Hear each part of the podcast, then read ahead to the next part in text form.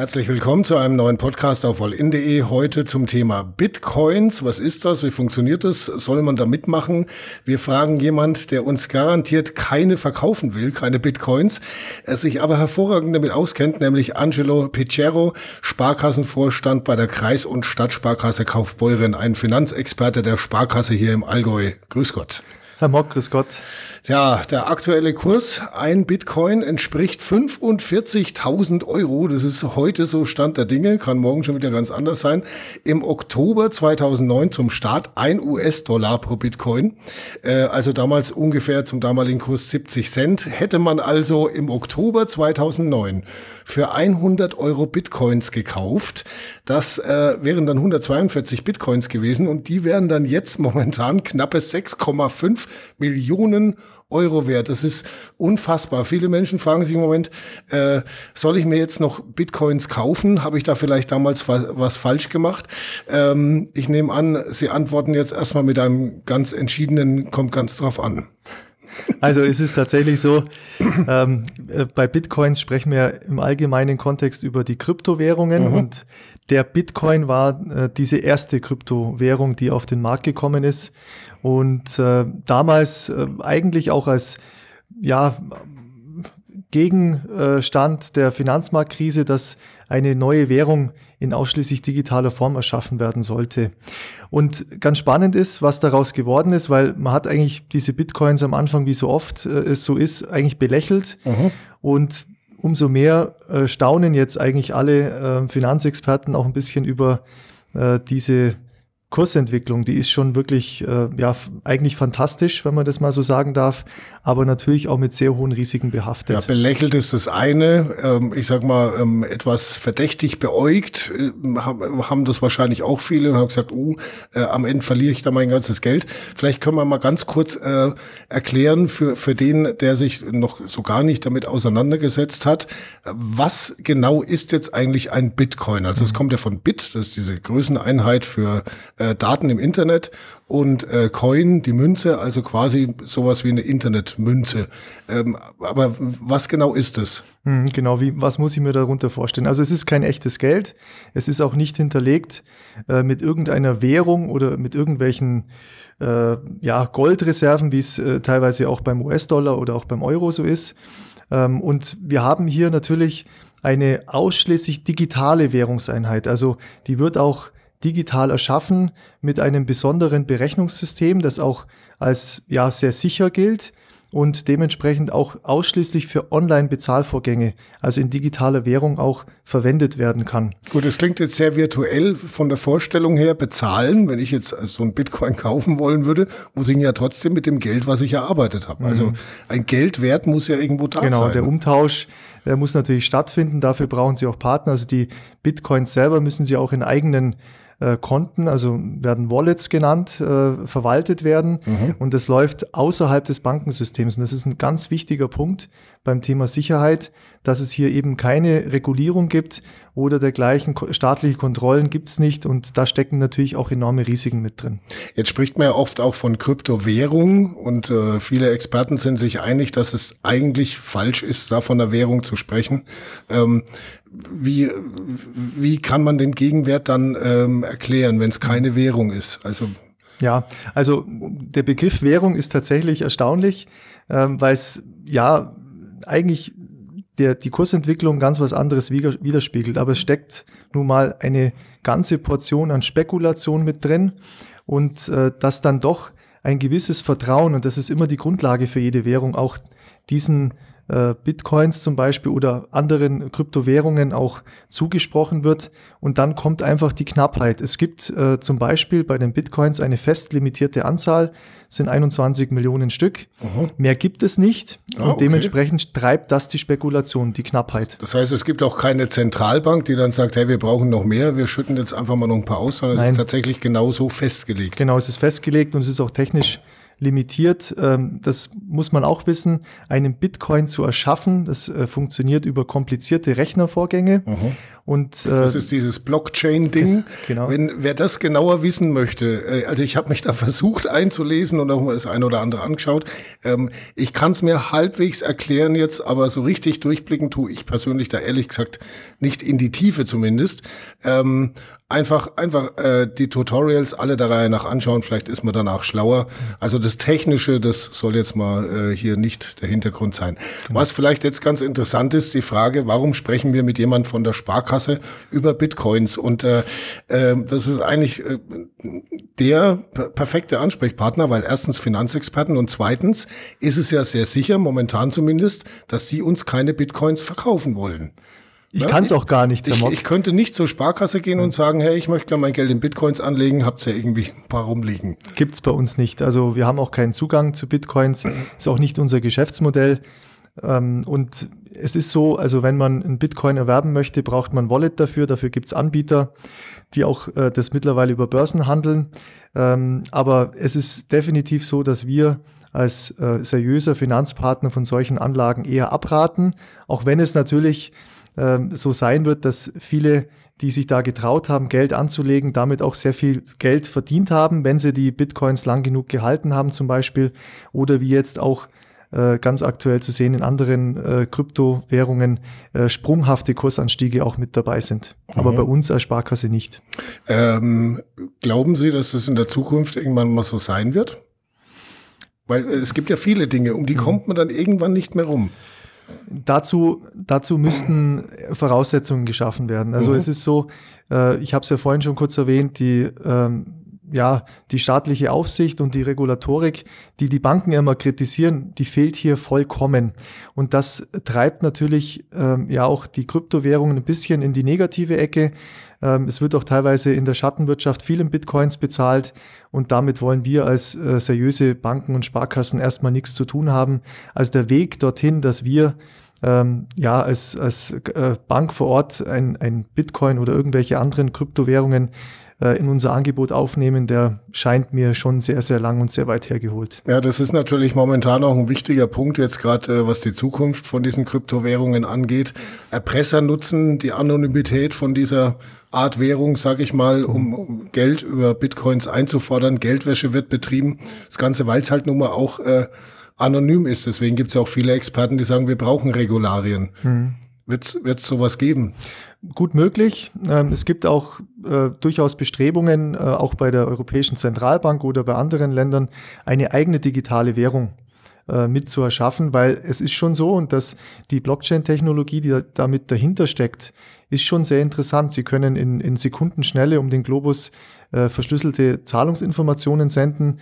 Ähm, das kann auch äh, gerade unter dem Aspekt der Geschwindigkeit, aber auch der Kostengünstigkeit ein sehr großer Vorteil sein. Und das ist eigentlich der zentrale Vorteil von den Kryptowährungen, dass eine Technik erschaffen wurde, die natürlich in die Bankenlandschaft oder in andere Bereiche irgendwann tatsächlich äh, mit übergehen könnte, ähm, aber dann äh, schon in unseren Systemen, mhm. die äh, reguliert sind, die auch staatlich beaufsichtigt sind und eben der Kunde auch weiß, dass seine Währung auch am nächsten Tag äh, nahezu oder den identischen Wert hat. Dann kann es natürlich sein, dass die Kurse an eine andere Entwicklung nehmen, dass also so diese Goldgräberstimmung dann weg ist. Genau, und das hat man auch schon gesehen.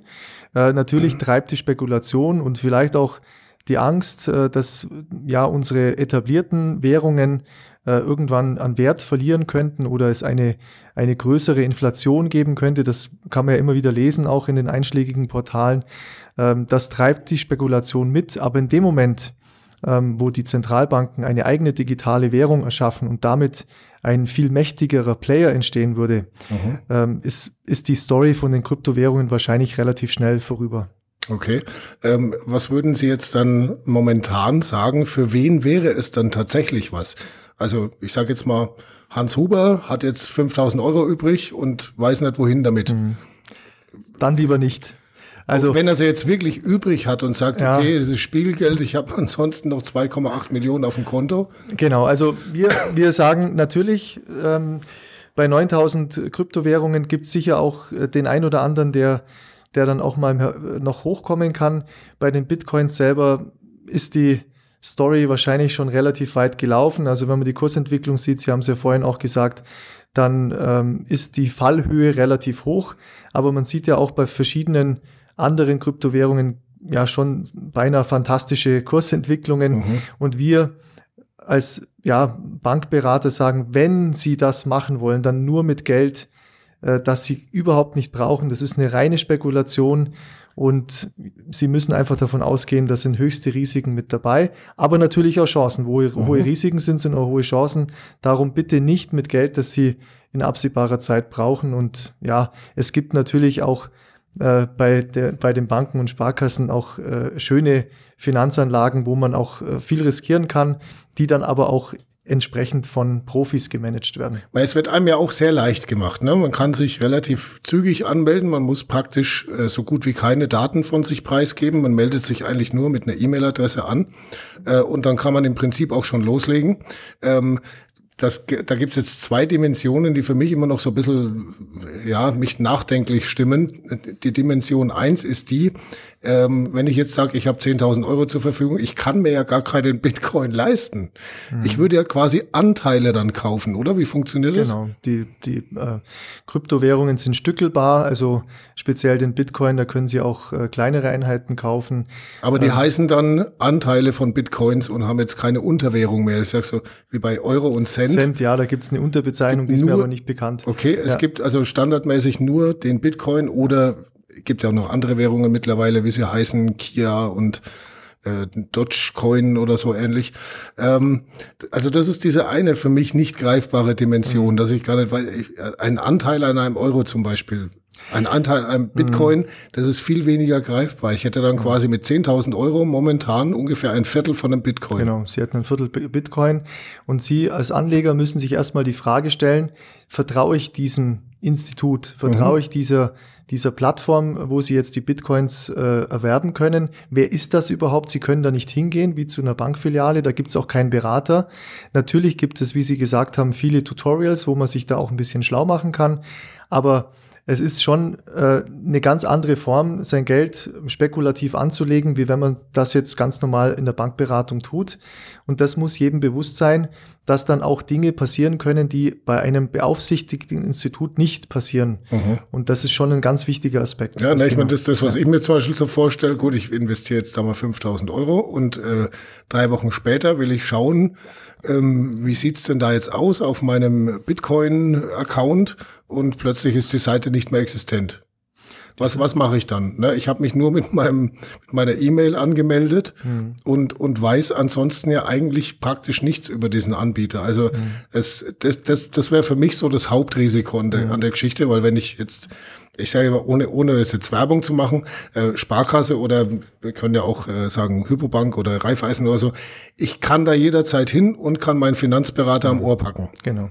Das kann ich bei der Kryptowährung nicht. Das können Sie definitiv nicht. Und äh, ja, es ist noch ein zweites Risiko. Also zum einen, die Identität ist äh, teilweise überhaupt nicht klar, wer steckt dahinter.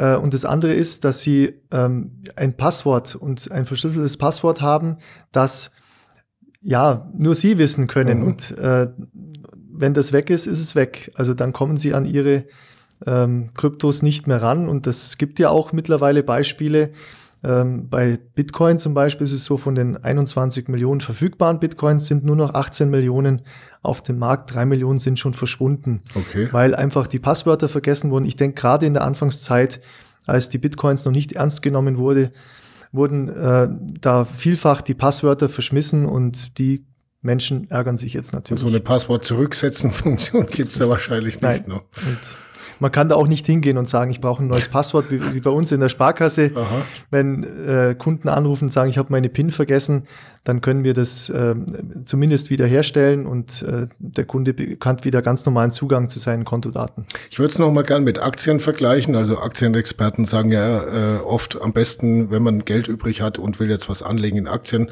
man kauft sich am besten von irgendeinem Unternehmen, was einem sympathisch ist, ein paar Aktien und dann lässt man das liegen und macht die nächsten 10, 15 Jahre am besten gar nichts und schaut dann, was dabei rauskommen mhm. ist.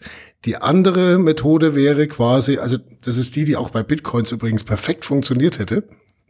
wenn man 2009 äh, angelegt hätte. Hätte, hätte. Fahrradkette sagt man so schön. Und dann gibt's die andere Methode, nämlich sich tatsächlich damit auseinanderzusetzen und jeden Tag zu schauen, wie sind die Kurse, wie schwankt es. Ähm, ist es bei Bitcoins genauso, oder? Also entweder man beschäftigt sich gescheit damit mhm. oder, oder, quasi gar nicht. Ja, also es gibt verschiedene Möglichkeiten. Ich äh, zitiere mal den Costolani André, äh, Börsenguru, der leider schon verstorben ist. Es gibt die Möglichkeit, äh, Aktien oder auch andere Spekulationsobjekte zu kaufen, Schlaftabletten zu nehmen mhm. im übertragenen Sinn und in zehn Jahren wieder aufzuwachen. Genau. In aller Regel ist es so, ähm, wenn die Wirtschaftsentwicklung positiv ist, dann, dann werden die Aktien auch mehr wert sein. Ähm, wir empfehlen grundsätzlich eher die ähm, Geldanlagen breit zu streuen, also nicht in, auf einen Titel zu setzen, weil dann hat man oft äh, vielleicht mal Pech, dass das Unternehmen sich schlechter entwickelt wie der Markt. Da gibt es Lösungen dafür. Ja, Fonds gibt's ja auch zum Beispiel, Richtig. da verlässt man sich halt dann auf die genau. Experten wieder, ja. die mit dem eigenen Geld möglichst vernünftig umgehen. Genau. Und die zweite Strategie, und das ist eigentlich das, was für den Vermögensaufbau wir immer empfehlen, gerade für junge Menschen, oder für Kinder ratierlich ansparen und dann eben von Kursschwankungen nicht abhängig zu sein. Sie haben ja oft das Timing-Problem, dass sie vielleicht zum falschen Zeitpunkt das Geld investieren und dann erst einmal zwei Jahre im Minus sind. Das Problem haben sie bei monatlichen Ansparverträgen nicht. Das geht wohl auch bei Kryptowährungen. Ich habe mich mal umgeschaut, mhm. bei Coinbase zum Beispiel, da gibt es auch Sparverträge. Es ist ganz interessant, wie die das aufbereiten. Aber ich würde natürlich empfehlen, sowas bei einer seriösen Bank zu machen, weil auch da in der Rückschau hat man richtig schöne Renditen erzielen können und das Ganze eben auch breit gestreut in seriöse Unternehmen, die beaufsichtigt werden, wo es Aktionäre gibt und Aktionärsversammlungen mhm. und entsprechend auch Aktionärsschützer. Und das alles gibt es bei Kryptowährungen nicht. Wobei es, glaube ich, sogar mal ganz spannend wäre für Banken, auch für die Sparkasse, dass man sagt, okay, wir haben einen Fonds äh, und machen von dem jetzt mal einfach mal fünf Prozent äh, in Kryptowährungen. Also testhalber. Mhm. Ich glaube, da wird der ein oder andere sogar sagen, hm, ja. Fände ich jetzt gar nicht schlimm. Genau, das bilden wir auch tatsächlich ab.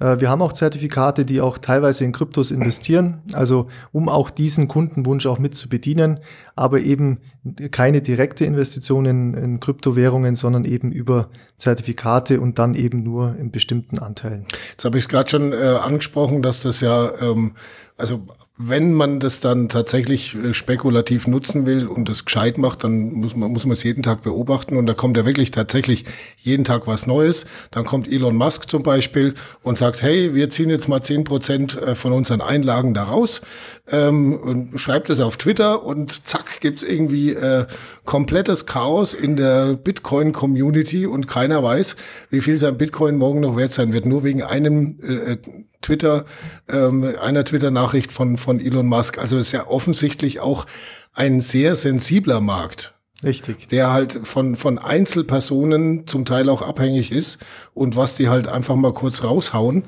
Ähm, allein das sollte eigentlich auch, ähm, sagen wir mal, schon ein bisschen vorsichtiger machen, ja. oder? Weil man hat ja zu gar keinen Einfluss drauf. Mhm. Also gut, auf Aktien habe ich jetzt auch keinen Einfluss. Aber äh, die Schwankungen und das Chaos ist ja längst nicht so hoch, äh, wie, wie, wie auf diesem Markt. Genau. Also das wäre jetzt bei einer Aktienanlage undenkbar. Da sind wir also sehr stark reguliert. Und da würden wir jetzt bei Aktien äh, von einer Marktmanipulation sprechen. Äh, und dementsprechend äh, zeigt es auch, was in diesen ungeregelten Kryptos möglich ist, zeigt aber auch, wie groß das Risiko ist. Mhm. Gut, vielleicht können wir noch eine Empfehlung ausgeben, eine quasi zentrale. Äh, wenn jemand Geld übrig hat, was er sonst nicht brauchen wird in nächster Zukunft und dazu noch risikobereit ist, ähm, dann kann er es durchaus mal mit sowas versuchen, oder? Und, und wenn man aber sein Geld halbwegs zusammenhalten will und es auf der sicheren Seite haben will, dann eher so die konservativen Anlagestrategien, könnte man es so zusammenfassen. Ja, also wenn jemand äh, gerne ähm, den Sprung ins kalte Wasser mal probieren will und das Geld wirklich nicht braucht, warum nicht? Ja, das, äh, man muss halt wissen, es sind äh, sehr spekulative Anlagen, aber es steckt natürlich auch der Zauber in Anführungszeichen mit drin, vielleicht auch äh, hier äh, einen Glückstreffer zu landen. Das ist grundsätzlich nicht von der Hand zu weisen. Die, die ähm, ja, die Story wird da auch ein Stück weit wahrscheinlich noch weitergehen. Äh, das, äh, davon muss man ausgehen. Die kann aber auch schnell vorbei sein und mhm. dementsprechend bitte nicht äh, für die Altersvorsorge, bitte nicht für irgendwelche Sparziele, wenn man auf, auf irgendwas spart, wie zum Beispiel ein Auto oder dergleichen oder ein Haus, dann bitte nicht auf solche Themen setzen, sondern wenn dann nur mit Geld, das man nicht braucht, das auch im Falle eines Totalverlustes, davon kann man und muss man hier auch durchaus ausgehen, mhm. äh, dass man eben nicht äh, seine Ziele äh, beiseite wischen muss. Und für äh, die normalen Ziele gibt es die richtigen Anlageformen. Da gehen Sie bitte zu Ihrem Bankberater, zur Sparkasse und da können wir Ihnen auch entsprechende Lösungen aufzeigen. Gut, dann sage ich mal vielen herzlichen Dank für die Informationen äh, von äh, Angelo Piccero, Sparkassenvorstand bei der Kreis- und Stadtsparkasse Kaufbeuren. Und als letzte Empfehlung, passen Sie gut auf Ihr Geld auf. Herzlichen Dank, Herr Mock.